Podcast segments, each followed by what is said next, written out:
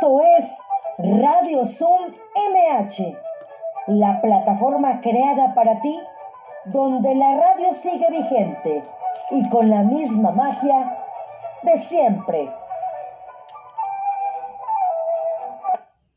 Hola, ¿qué tal? ¿Cómo están? Bienvenidos a un nuevo programa, el número 123 de Radio Zoom MH de la Alcaldía Miguel Hidalgo, lunes 21 de junio.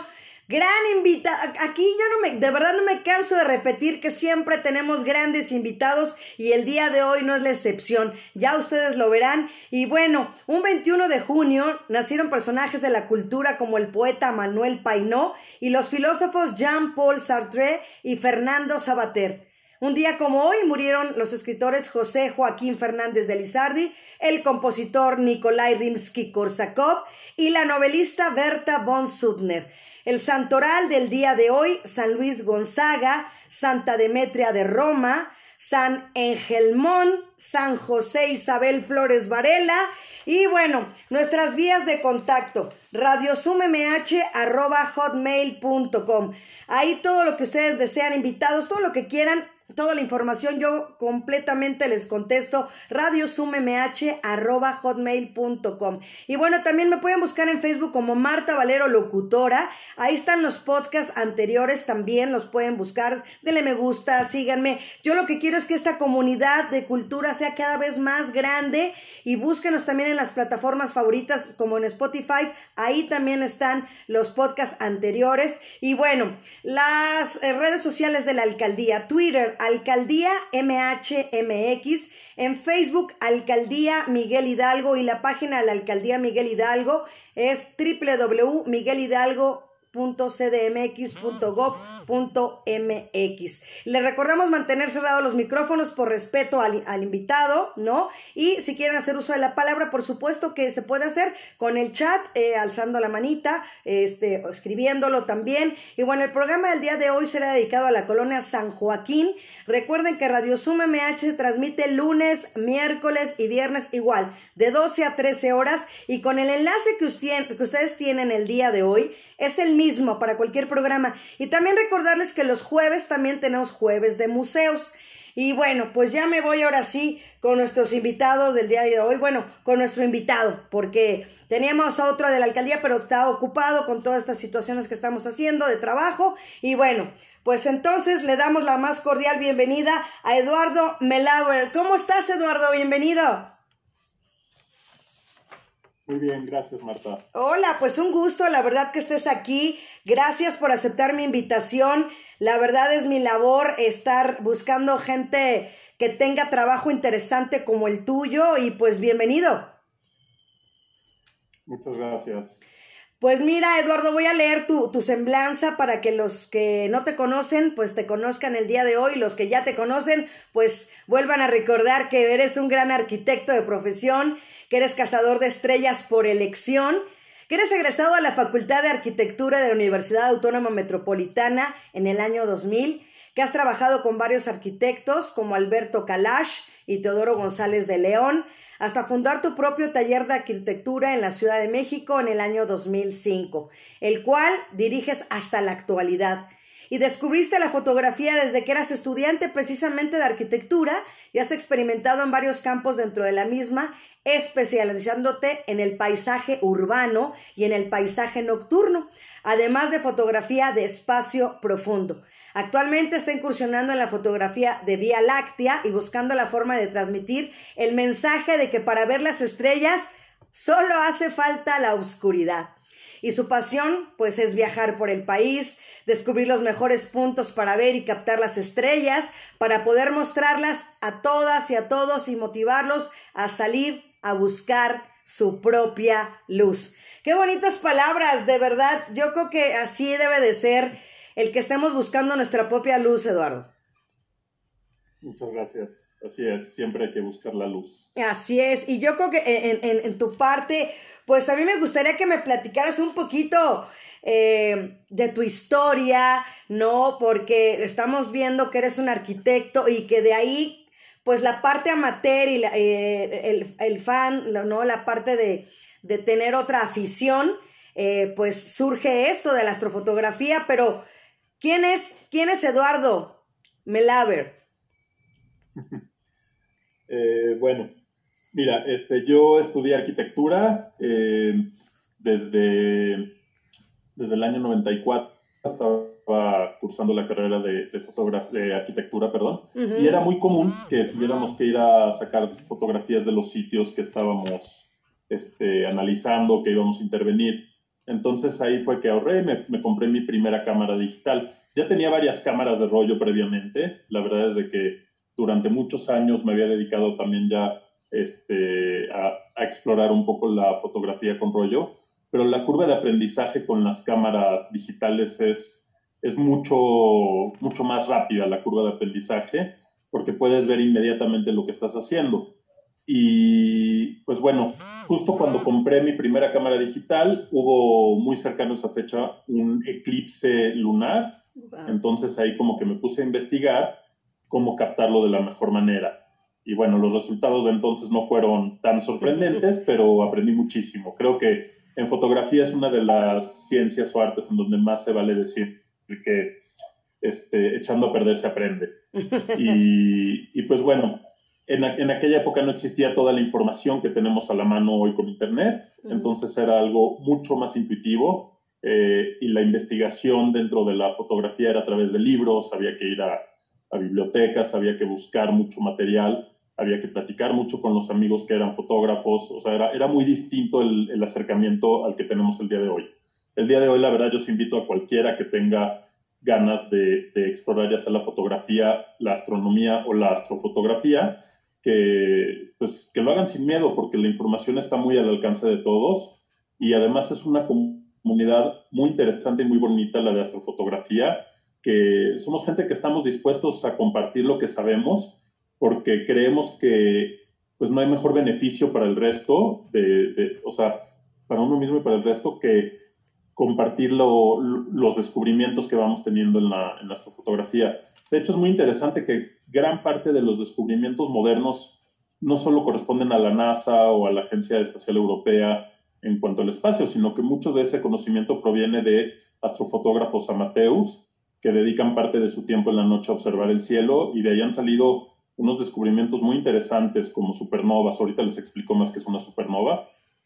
Este, porque pues el cielo es muy vasto y no nos damos, este, no, no tenemos la oportunidad de, de explorarlo eh, completamente. Entonces, entre más gente haya viendo el cielo, pues más avances van a haber a, ese respecto.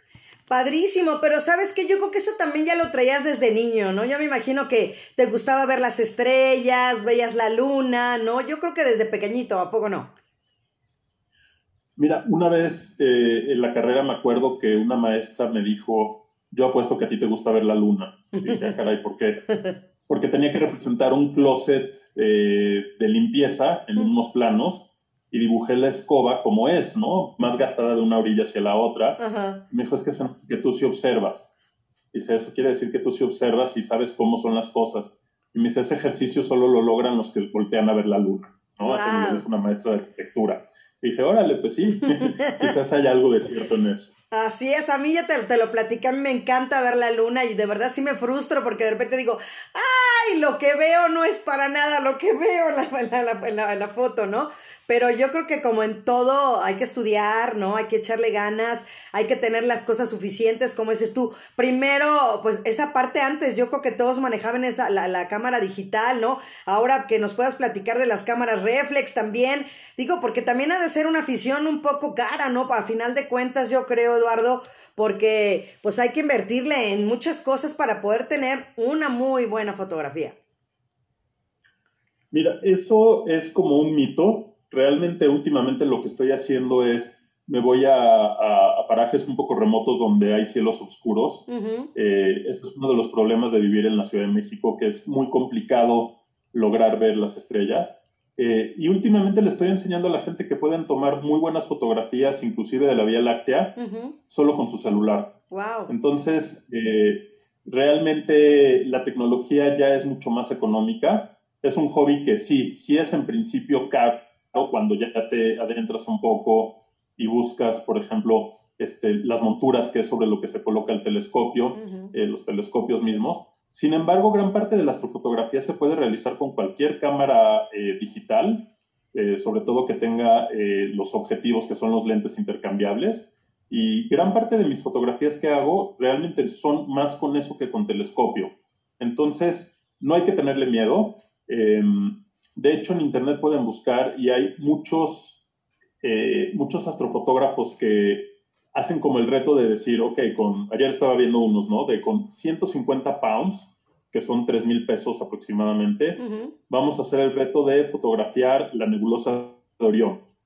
¿no? De hecho, por ahí está la foto de la nebulosa de Orión. No sé si quieras ir compartiendo ¿Sí? unas imágenes. Ajá, yo creo que ya Este- empezamos a compartir. Iván, ¿me puedes apoyar?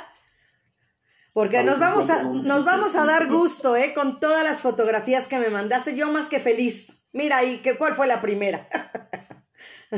Esa, esa, por ejemplo, esa, eh, esa fotografía se puede lograr con, con un objetivo bastante sencillo, o sea, no tiene que ser este, un telescopio, Ujú. con un lente de 300 milímetros, que es bastante común y hay unos que son inclusive muy baratos.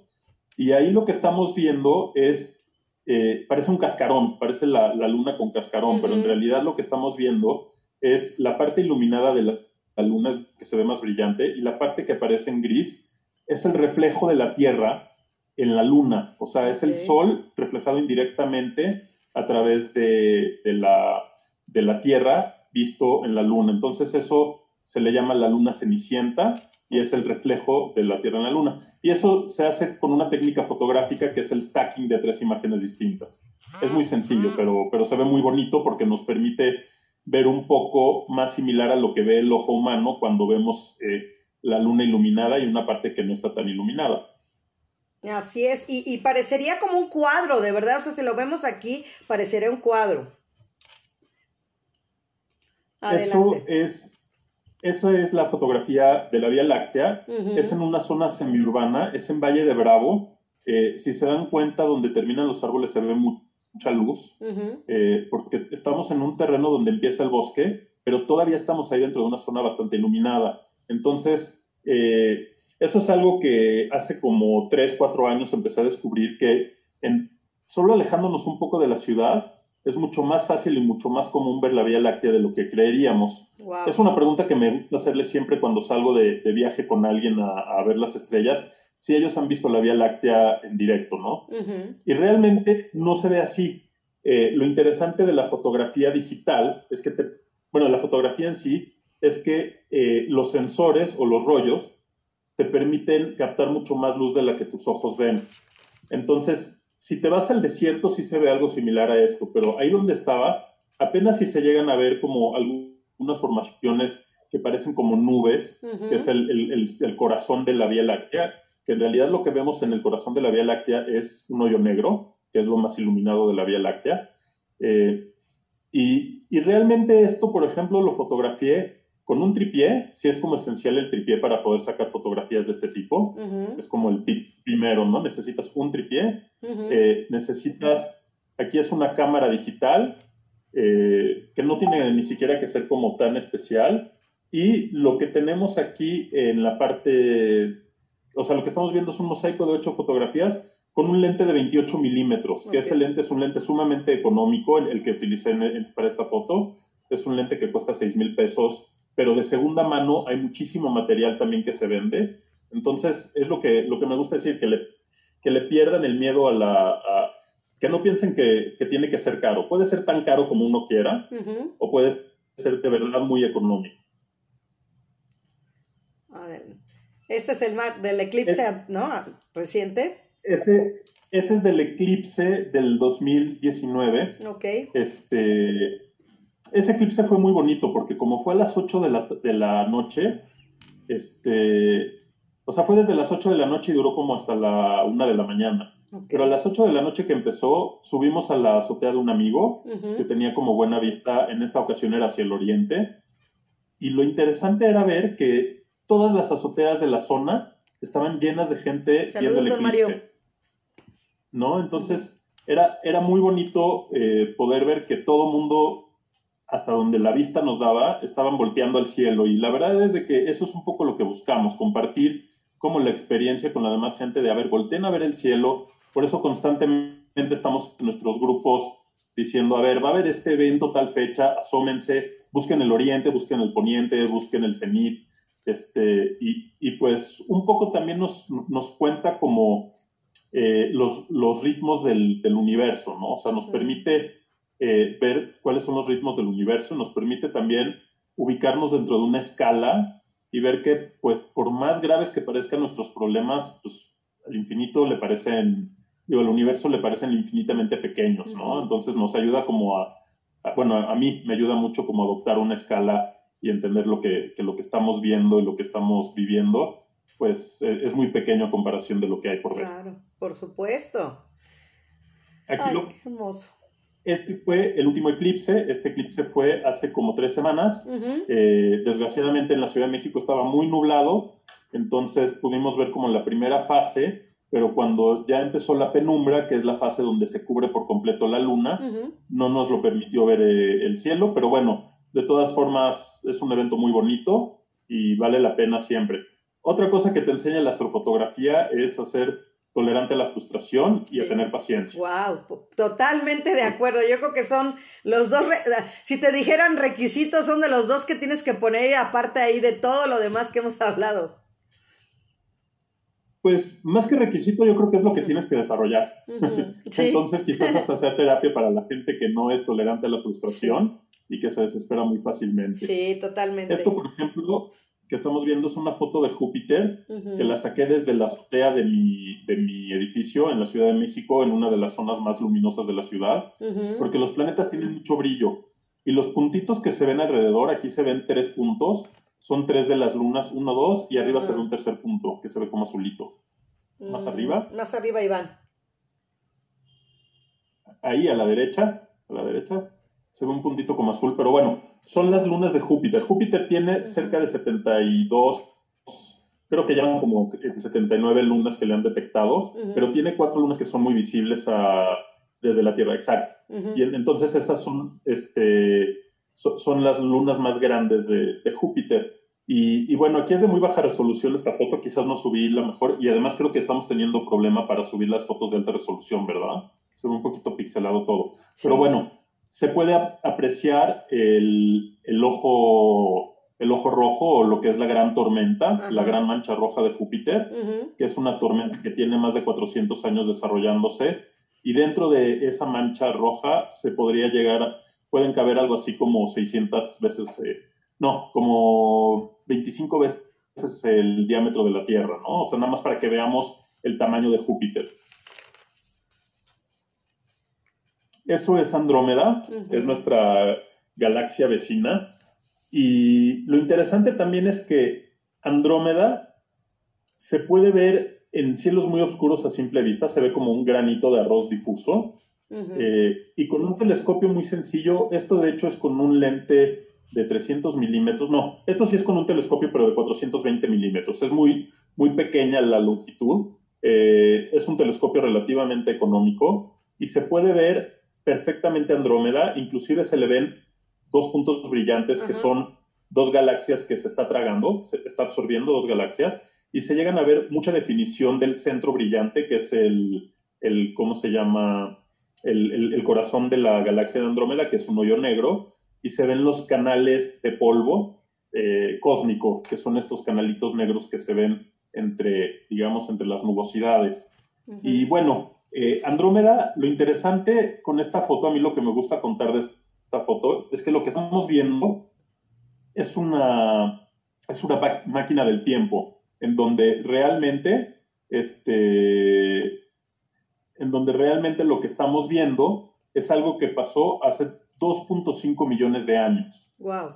O sea, todo lo que estamos viendo ahí, quizás en la fecha ya no existe, seguro ya no está en la ubicación donde nosotros lo vimos si ellos estuvieran viendo hacia la Tierra, digamos que estarían viendo la Tierra en la época de los dinosaurios, ¿no? Mm. O sea, porque ese es el tiempo que tarda la luz en viajar desde la emisión de los puntos brillantes que vemos que son estrellas, son como nuestro Sol, cada puntito que se ve es una estrella como nuestro Sol, y tarda 2.5 millones de años en llegar al, al sensor de mi lente, de mi cámara.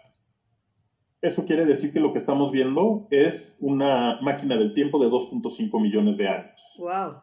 El viajecito. Entonces, eh, pues es, muy interesante. Mira, si nos regresamos a Andrómeda, nada más les quiero contar algo de Andrómeda muy bonito. Del lado a lado de la elipse que se ve, caben seis veces la luna en tamaño, visualmente. Wow. Sin embargo, como no tenemos el cielo lo suficientemente oscuro, pues no se llega a apreciar. Pero si tú con, la cámara y con los settings correctos logras sacar la foto, vas a ver que es seis veces casi más grande que la, luna visualmente, ¿no? Entonces, eso, eso es parte. También los astrofotógrafos y los astrónomos ahorita traemos una campaña de tratar de devolver los cielos oscuros. entonces hay hay muchos colegas que se están dedicando a hablar con los gobiernos, sobre todo en entidades un poco más rurales, de asesorarles de cómo debe de ser la iluminación. No hay nada peor que poner, por ejemplo, los globos de luz, ¿no? Estos como de pueblo antiguo, que iluminan 360 grados y la mayoría de la luz se va hacia el espacio y pues cuando se combina con la humedad o se combina con las partículas sólidas o se combina con muchas cosas, pues lo único que hacen es contaminación lumínica entonces, estamos ahorita buscando cómo educar a la gente, cuál es el mejor tipo de, tanto de focos como de pantallas para evitar la contaminación. Si quieres, vámonos ahora hacia la que sigue. Ajá. Wow, qué Esa foto es, es, la Vía Láctea y está tomado desde el desierto en Durango, desde una zona que se llama este, la zona del silencio. Eh, lo que se ve abajo amarillo, esa es la contaminación lumínica de, de la ciudad de Torreón. Eh, y lo que se ve arriba, pues sí, es la Vía Láctea. De hecho, se llegan a ver, lástima que esté tan pixeleado aquí, pero este, se, llegan a ver como muy, definido aquí la, Vía Láctea. La Vía Láctea, si la viéramos desde Andrómeda, se parecería mucho a lo que nosotros vemos en Andrómeda. Es, como una gran espiral eh, y nosotros estamos en uno de los brazos exteriores. Entonces esto es cuando volteas a ver hacia el centro de la Vía Láctea. Y otra vez, lo que se ve más brillante, ese, ese cúmulo de, luz, pues es en realidad el, hoyo negro de nuestra galaxia. Wow, wow, wow, wow. La siguiente, Iván, por favor. Esto es Júpiter, e, es lo mismo que les mostraba hace rato, sin embargo, esta tiene mucho más definición. Sí está muy pixeleada, creo que por la, conexión, pero eh, se llegan a ver unas, unas como franjas. Esas franjas lo que estamos viendo ahí son las nubes, las nubes que hay en Júpiter. Se llaman bandas climáticas y tiene muchísima definición. Cuando tú lo ves, esas bandas se están moviendo en direcciones distintas porque son sistemas ciclónicos que van, digamos, este, en, el sentido ecuatorial del planeta y van creando como el clima de Júpiter. O sea, es increíble lo que podemos ver desde esta, desde pues eso es desde un cielo urbano. O sea, otra vez, ese lo saqué desde la azotea de mi edificio. Wow. Y desde la Ciudad de México. Entonces, para fotografía planetaria, no hace falta un cielo muy oscuro. Obviamente, entre más oscuro, mejor. Claro. Pero lo que hace falta más son buenas condiciones climáticas. Ok. Siguiente, Iván. Wow, qué hermoso. Eso es, lo que se ve abajo es la luna saliendo y arriba pues se ve eh, el centro de la Vía Láctea. De hecho, tiene una formación que parece como un caballo oscuro, no sé si lo lleguen a ver. Sí, arribita, ¿no? Se ve como, ajá, como un caballito. este, y bueno, esto es eh, lo que nosotros llamamos, digamos, la Vía Láctea. Eh, decimos que la Vía Láctea tiene temporadas, lo cual es también como un mito pero no todo el año se puede ver el corazón de la Vía Láctea. Por la inclinación de la Tierra, hay veces que nosotros estamos volteando a ver hacia otra parte de la Vía Láctea que no está tan definida en estrellas y no se ve el centro, sino que se ve nada más como pues lo, que parecería como el chorro de leche, ¿no? Que por eso recibe el nombre de Vía Láctea. Increíble. ¿Esta, dónde la tomaste, Eduardo? Esta también es desde la zona del silencio. Ok, sí, ¿verdad? Sí, sí. Ajá. Durango. Si nos vamos a, otra, a ver. A la otra, Iván. Esta, por ejemplo, es otra, otra foto de Júpiter, pero si se dan cuenta, en la parte de arriba, que bueno, aquí quedó del lado izquierdo, está rotada la imagen. Exacto. Pero ahí, exacto, en la parte de arriba se ve un puntito, otra vez lástima la resolución, pero lo que se ve ahí es eh, Io, que es una de las lunas de Júpiter atravesando y poniéndose entre el Sol y Júpiter y se llega a ver la sombra que provoca. Entonces, esa sombra, si tú estuvieras parado en ese punto, verías un eclipse. Wow. Que es un poco exacto. Entonces, podemos ver desde la Tierra los eclipses que suceden en otros planetas, ¿no?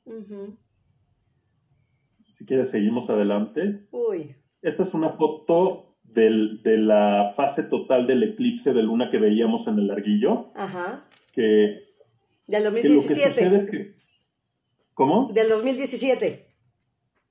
Del, del 2019. Ah, 2019, perdón, sí, sí, sí. Sí, esta es de la del 2019, que esta es en la fase total, donde lo que pasa es que se, se bloquea por la sombra todo el espectro directo luminoso del Sol. Y entonces aquí se empieza a poner roja la luna, porque cuando se bloquea la parte del espectro luminoso, empiezan a actuar las partes rojas de la luz. Entonces se ilumina de rojo y se ve como la luna de sangre, le llaman. Es un fenómeno increíble. Este, aquí es donde empieza todo los astrólogos, que nunca hay que confundir astrología con astronomía, este, con sus predicciones y eso, pero no. A mí me gusta más ver la parte física de qué es lo que sucede, ¿no? Y lo que estamos viendo es parte del espectro lumínico de nuestro, de nuestro Sol. Así es. Y cómo se ve reflejado. Y bueno, también es increíble poder ver la definición que nos da, esto sí es a través de un buen telescopio, pero cómo se puede ver con claridad la definición de los, de los accidentes lunares, ¿no? Cómo se ven los impactos, cómo se ven los cráteres, cómo se ven lo que se llaman los mares. aquí se ve muy claro el mar de la Serenidad, el mar, este, el, el mar de las nubosidades. Eh, y es bien bonito poder ver eso, o sea, todos vemos la luna, pero cuando le empiezas a estudiar es es, pues es muy bonita y además como astrónomos nos gusta mucho las noches sin luna, pero pues cuando hay luna se roba toda la escena y pues hay que dedicarle un ratito, entonces está bien, también. Sí, por supuesto, se lo merece. Así es. Esto es una composición eh, de dos fotos que saqué. En realidad, el gradiente de colores fue como un accidente. Creo que en algún momento me coloqué frente al, la cámara y salió como esa, esa mancha rosa y estaba tomando unas fotos de la luna. Entonces lo único que hice fue colocar una luna que también era de esa misma sesión para enseñar que a veces se puede jugar también un poquito con el lado artístico de la fotografía, ¿no? no, no solo se puede representar lo que se ve, sino que podemos jugar un poquito con la, con la representación y con la parte artística, ¿no? Sí, totalmente. Ve qué bonito se ve. Y combinar ambas, ¿no? Está padrísimo. Esto eh, es uno de los objetos visibles más cercanos que, tenemos, es este, la nebulosa de Orión. Si volteamos a ver Orión, vamos a ver que forma como una flecha y tiene, eh, digamos, en lo que sería el vector de la flecha tenemos tres puntos y el punto del medio es esto, lo que vemos. En un cielo muy oscuro se llega a ver un poquito la forma de la nebulosa. ¿Y qué es la nebulosa en sí? La nebulosa es una fábrica de estrellas. Entonces, esa forma que tiene al centro, que parece un guajolote, bueno, yo siempre le he visto cara de guajolote, este, y tiene varios puntitos al centro. Esos puntitos que se llaman el, el, trapecium, eh, porque eh, si lo ves a simple vista con un telescopio, bueno, con un telescopio, pero digamos sin apilar tantas imágenes, se ven como cuatro puntos. En realidad eso es la fábrica de estrellas. Ahí lo que pasa es que hay una, una atracción gravitatoria muy grande, que lo que hace es que todo... A ver, me, voy un paso atrás. Una supernova es una explosión de una estrella. Entonces, cuando explota una estrella, lo que queda se ve como una gran explosión, un punto de luz, y después se empieza a apagar y lo que queda ahí es polvo, polvo de estrellas, y una gran fuerza eh, gravitacional que empieza a traer de nuevo las estrellas hacia el centro. Entonces, lo único que hay es gas, polvo y mucha gravedad. Entonces, eh, la gravedad hace que se empiecen a acercar de nuevo esas partículas y cuando la densidad es muy grande se crea mucha fricción y haz de cuenta que como si le acercaran un cerillo, ¡pum!, se prende y así es como salen las estrellas. Y después este mismo cuerpo celeste empieza a arrojar las estrellas. Entonces lo que estamos viendo es una fábrica de estrellas. Digo, es algo muy simplificado lo que estoy diciendo. Espero que si les interese como se claven un poquito más en estos temas y lo empiecen a ver un poco más a fondo. Eh, Pero bueno, esto es uno de los objetos que es más fácil de, ver con un telescopio. Si lo ven en un telescopio no se va a ver así, se va a ver como una nubosidad. Por eso les llamamos nebulosas, porque parece como si hubiera, como si le hubiera entrado un poquito de polvo, un poquito de humedad al, al, lente, ¿no? Entonces, eh, después de un proceso en la computadora se logra ver así. Bellísimo. Adelante, Iván. Ok. Esto es lo mismo, pero con otro telescopio. Es como un acercamiento y en el que se puede ver precisamente todo ese polvo cósmico. No sé si, llegan a ver cómo se ve, como si fuera polvo y como si fuera, este, en realidad lo que vemos otra vez es polvo, gas y gravedad, y donde está muy luminoso, en esta no se llegan a ver tanto la formación de las estrellas, eh, porque está un poco eh, sobreexpuesta. Aquí lo que quería mostrar era más la parte del gas. Pero bueno, es precioso lo que se puede ver ahí. Sí, no, bellísimo. Bellísimo. Adelante, Iván. Gracias. Esa es la que ya habíamos visto, que es parte de lo mismo. Sí. Wow. Eso es, esto es las Pléyades. Es un cúmulo de estrellas que es muy fácil identificarlo y verlo a simple vista. Eh, se ve durante, digamos, desde otoño hasta, hasta bien avanzado el invierno. Y las Pléyades, este, es lo mismo, es un cúmulo de estrellas y todo lo que se ve alrededor de las estrellas, que se ven como colitas azules, es el gas y el polvo cósmico. Y eh, se llaman cúmulos cuando encontramos eh, que, son, que están como atraídos.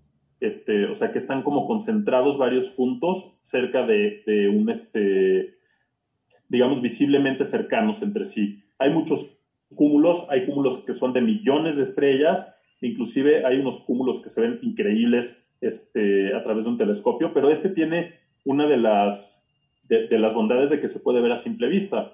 O sea, sabiendo un poquito o inclusive con las apps hoy en día se pueden bajar una, una app de que es de la misma marca del buscador de, Google, eh, y con, a través de eso pueden explorar el cielo y es muy bonito ver todo lo que se puede encontrar en, eh, el cielo. Eh, otra cosa interesante del cielo es que nosotros estamos constantemente buscando lo que se llaman asterismas, que son tratar de encontrar imágenes de lo que nosotros conocemos en el cielo, ¿no? Como la osa mayor, pues le vemos forma de un oso.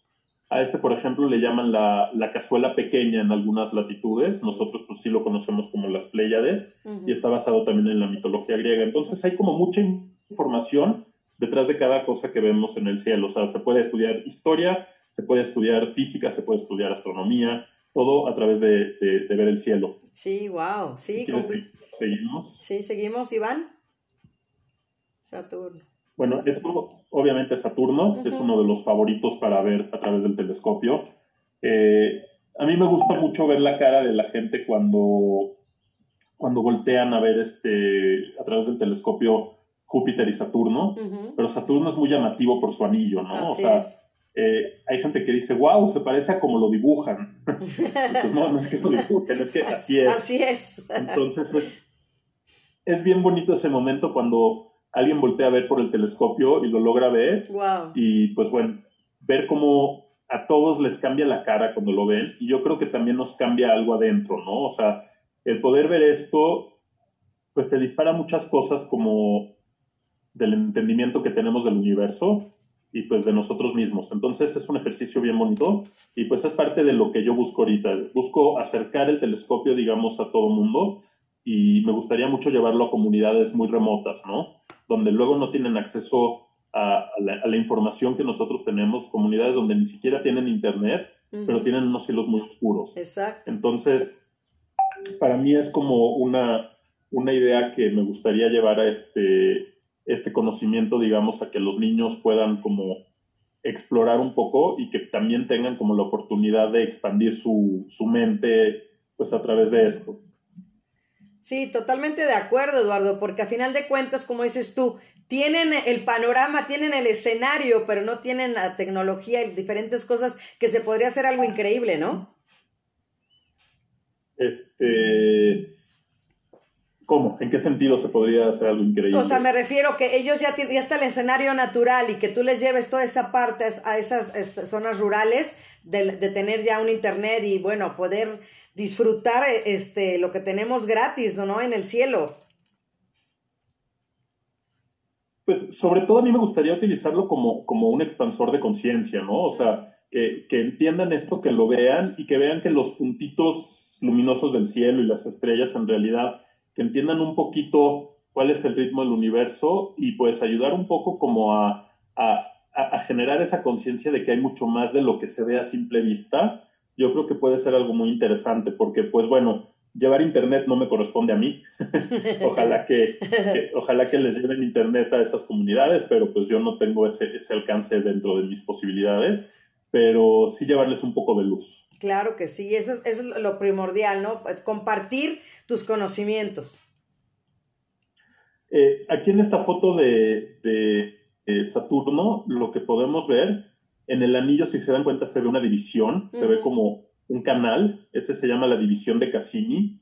Este, y pues bueno, es muy interesante ver que esto otra vez lo vi, esto desde la azotea de mi casa con un telescopio que además yo casi todo mi equipo lo he comprado de segunda mano o, este, o en, en rebajas, digamos, o sea, no, no hay que gastar tanto para poder llegar a, ver esto. Y también lo que se ve, esas bandas que se ven son bandas climáticas, al igual que se ven en este, lo que veíamos en Júpiter. Y con telescopios de más definición, inclusive se ve que el polo norte de, de Saturno se ve un hexágono, y ese hexágono es formado por seis sistemas climáticos, seis huracanes, digamos, seis tormentas, y forman un hexágono perfecto. Entonces, pues bueno, hay, hay mucha belleza en, en, ver esto. Y además, cuando ya te interesas por la astronomía, constantemente estás, ya sabes dónde es el oriente, dónde es el poniente, y vas buscando como, ya sabes a qué hora va a pasar la luna por dónde. Entonces sí te conecta mucho con una parte de la naturaleza que hemos perdido a lo largo de miles de años. Y creo que de las pocas cosas, mira, si quieres vamos adelante, creo que viene una imagen.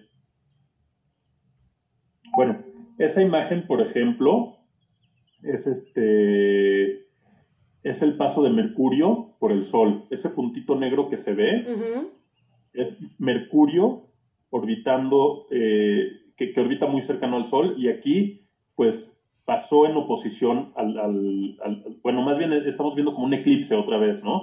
Estamos viendo cómo Mercurio se coloca entre la Tierra y el Sol, y ese puntitito pues es, Mercurio y lo que se ve al Sol que se le ven como rayitas, pues es parte de la actividad solar, ¿no? Es parte de, lo que está sucediendo ahí. Entonces, poder ver esto, otra vez, esto también fue desde la Ciudad de México, desde la, eh, desde la azotea de mi casa, y esto fue a la una de la tarde. Nada más que sí fue un evento astronómico muy sonado en la comunidad y pues todo el mundo se preparó y bueno, siempre que volteamos a ver el sol con telescopios o con lentes tiene que ser a través de filtros muy especiales porque si lo pones a través de la cámara te derrite el sensor y si lo ves con los ojos te derrite el ojo. Sí, completamente. Entonces hay que tener mucho cuidado.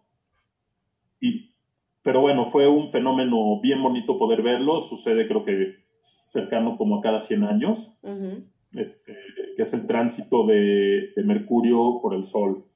Si quieres vamos un poquito más adelante. Bueno, esta foto es la primera foto de la Vía Láctea que tomé. Realmente no es buena la foto, no, llevaba ni siquiera tripié. Estaba acampando en Nayarit y salí a las 3 de la mañana, pues, hacer pipí. y, no, podía creer lo que se veía, ¿no? O sea, era la primera vez que veía una Vía Láctea. Esto fue en el 2009. y, fue la primera vez que, que vi la Vía Láctea y me sorprendió poder ver, ver eso y creo que desde ahí pues me, me clavé más en, la, en la, astrofotografía y otra vez ahí no llevaba tripié, solo llevaba mi cámara, una cámara sencilla con un lente sencillo y pues bueno, me di cuenta que podía sacar este tipo de fotografía y dije, ok, sí me gusta. y ya desde ahí pues me... Te enamoraste, sí. Esto es eh, en el mismo terreno que veíamos de Valle de Bravo.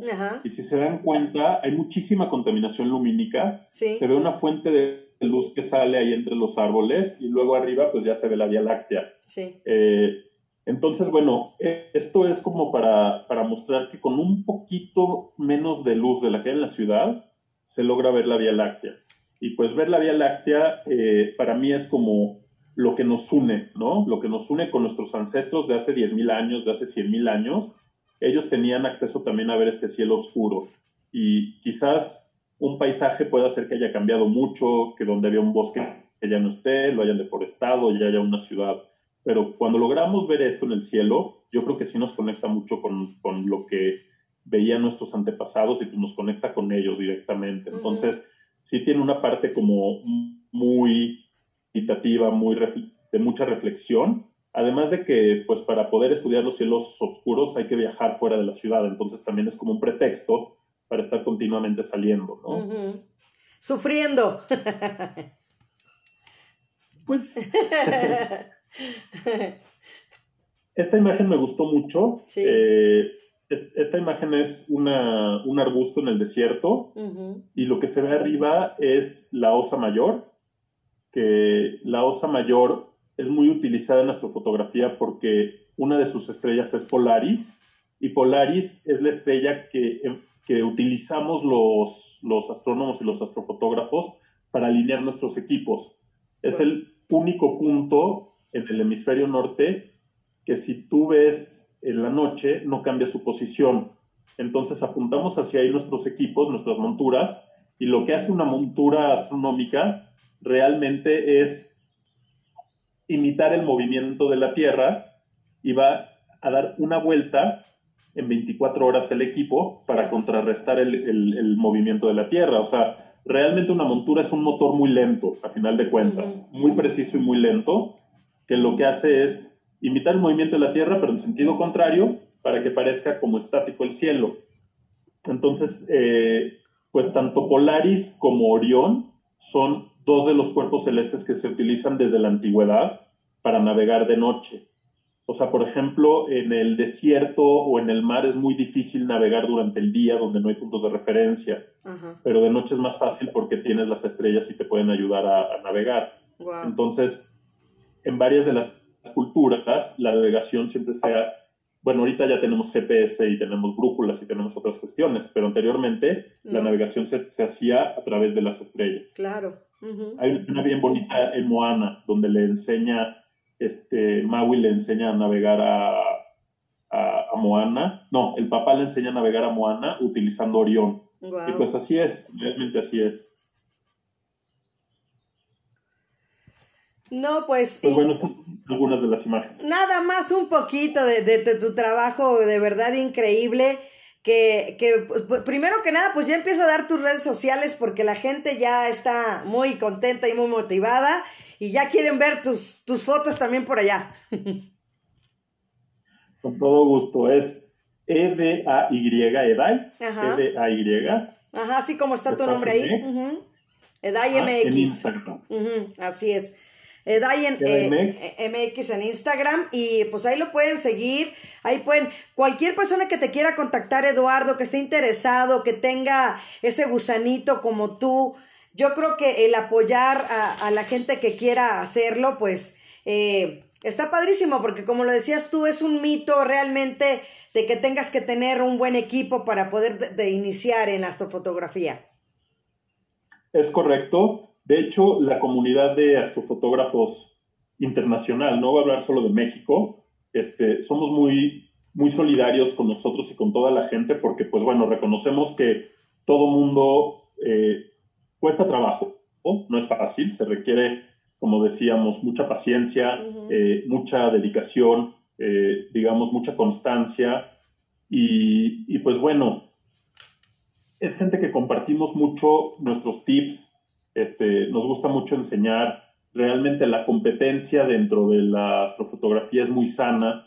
Este, he visto, hay gente que yo sigo en Instagram que considero que son como mis gurús y parte de la tecnología lo que nos proporciona es que le he podido escribir a uno de mis fotógrafos favoritos de Vía Láctea y me contesta directamente, ¿no? Así de, oye, ¿qué lente me recomiendas para la Vía Láctea? Tengo un equipo Sony y me dice, ah, pues mira, compra este lente, la verdad yo empecé con él, te lo súper recomiendo. Entonces es, es muy fácil hoy en día acercarse a la gente que, que creemos que nos puede brindar algo de luz en, en, los temas que nos gustan. Entonces sí hay que perderle el miedo, realmente estamos constantemente este, apoyándonos, estamos constantemente eh, también haciendo recorridos, astropaseos. Este, yo empecé, tengo mi, maestro de, astronomía, es este David Olivos. Eh, él, es una persona que aprecio mucho y que organiza estos paseos muy, muy constantemente.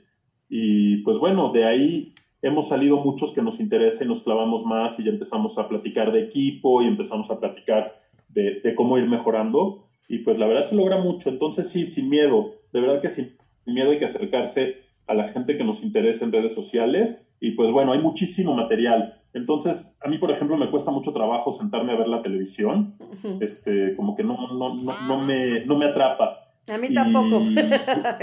durante muchos años lo que hago es ver videos de, de astrofotógrafos, de astrónomos, además de que pues es gente muy creativa y que sabe explicar muy bien las cosas, a mí me entretiene mucho más a veces que ver la tele. Entonces, también es como una invitación a que no nos quedemos con la oferta de siempre de, las principales televisoras o los principales canales de difusión y que busquemos un poco de mejor contenido en nuestro día a día para, pues para también mejorar en lo que hacemos, ¿no? Creo que todo esto nos repercute constantemente en lo que nos gusta, en lo que hacemos y pues no se queda nada más en, en el espacio, ¿no? O sea, creo que todo esto lo bajamos en, a nuestro día a día.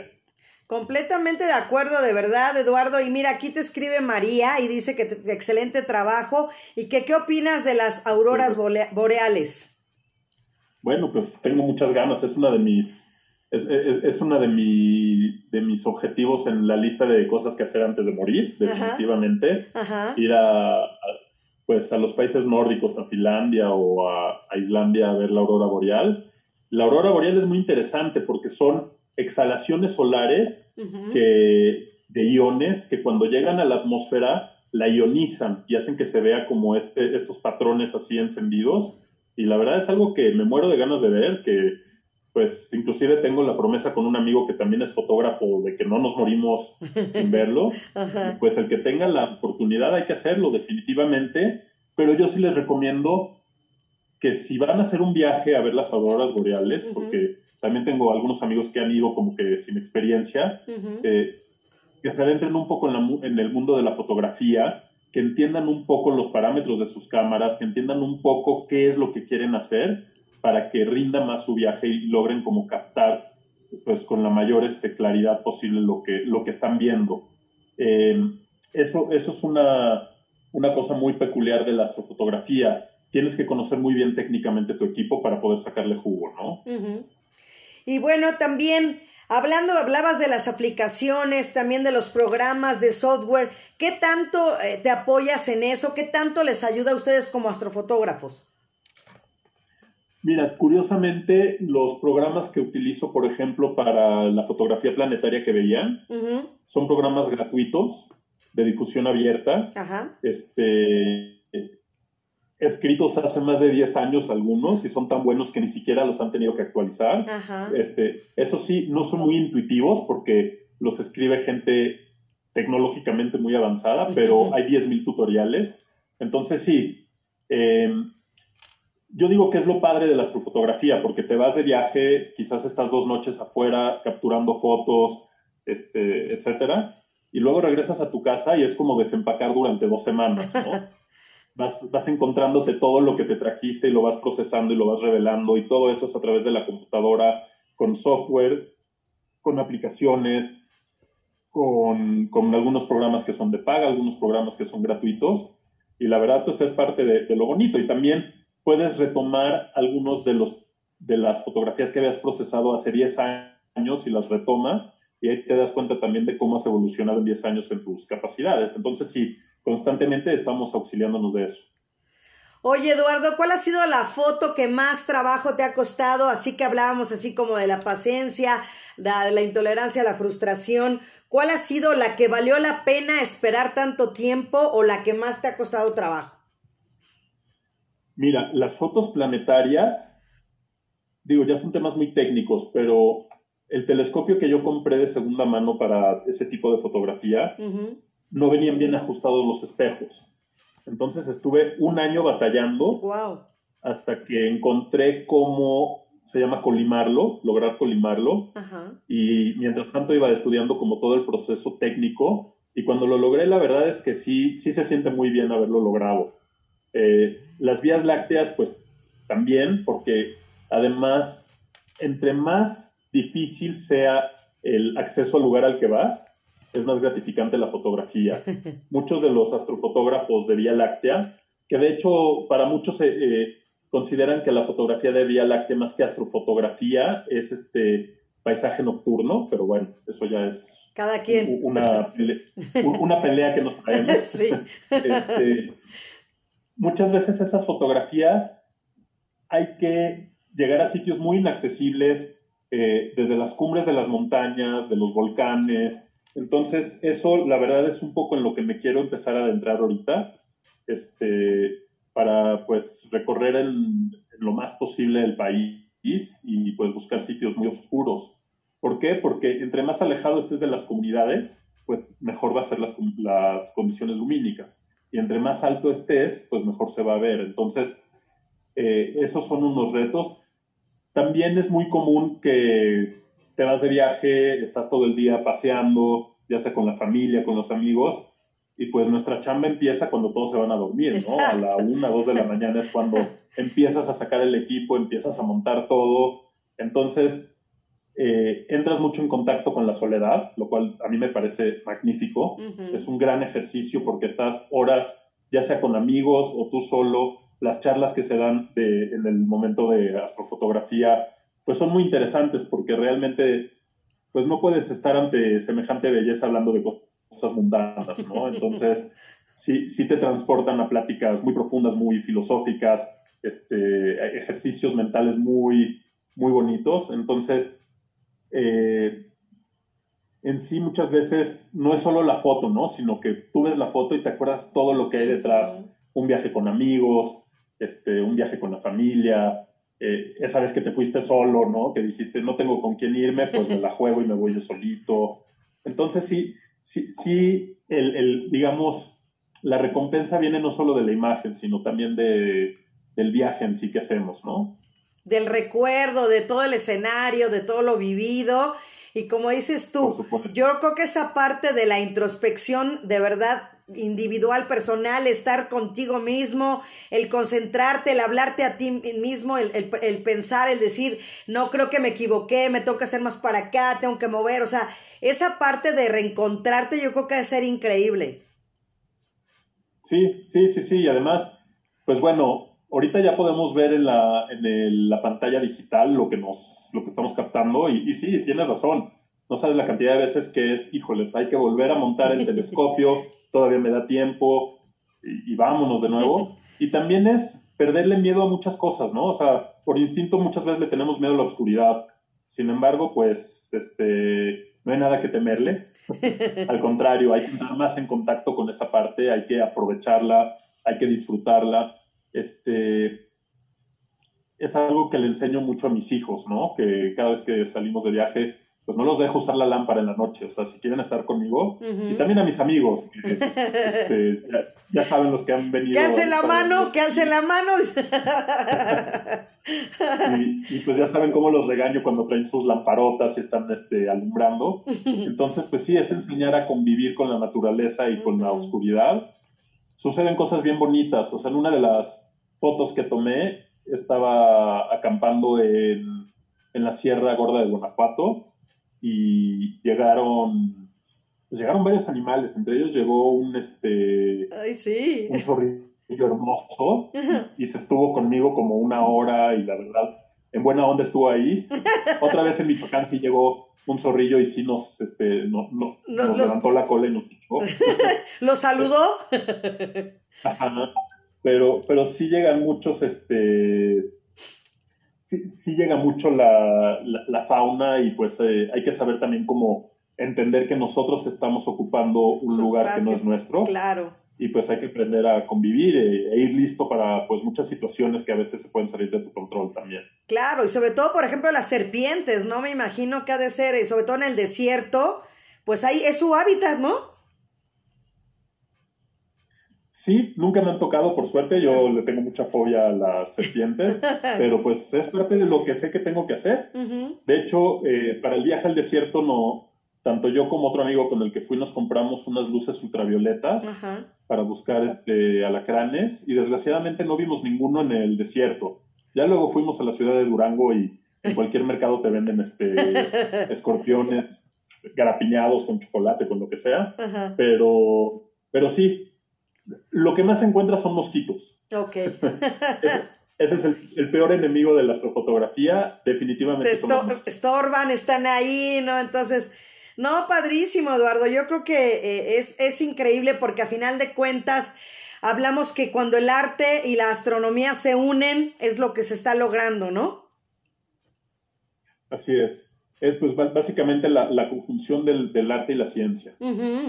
Completamente de pues, acuerdo. del conocimiento y con el conocimiento pues de millones de años, ¿no? O sea, es algo que traemos pues en nuestro, en nuestro conocimiento, digamos, tanto cultural como pues también este, pues me atrevo a decir que lo traemos también imprimido en nuestro ADN. El voltear a ver las estrellas es algo que durante, inclusive nuestro cuerpo se adapta a la oscuridad para ver mejor las estrellas. Ese es un ejercicio que nos hace nuestro David, el que digo que es nuestro maestro de astrofotografía, que después de 10 minutos de estar en completa oscuridad, sin ver ninguna pantalla ni ningún foco, el cristalino empieza a aumentar la cantidad de líquido para que funcione como un lente de aumento y podamos ver más la, luminosidad de las estrellas. Sí, completamente, es, es, definitivo y es real porque fíjate que tengo un amigo que vive en Amecameca y se sube luego al, al isla y nos decía, es que yo no llevo ni lámpara, yo me subo así para que mi, vista se, se adapta perfectamente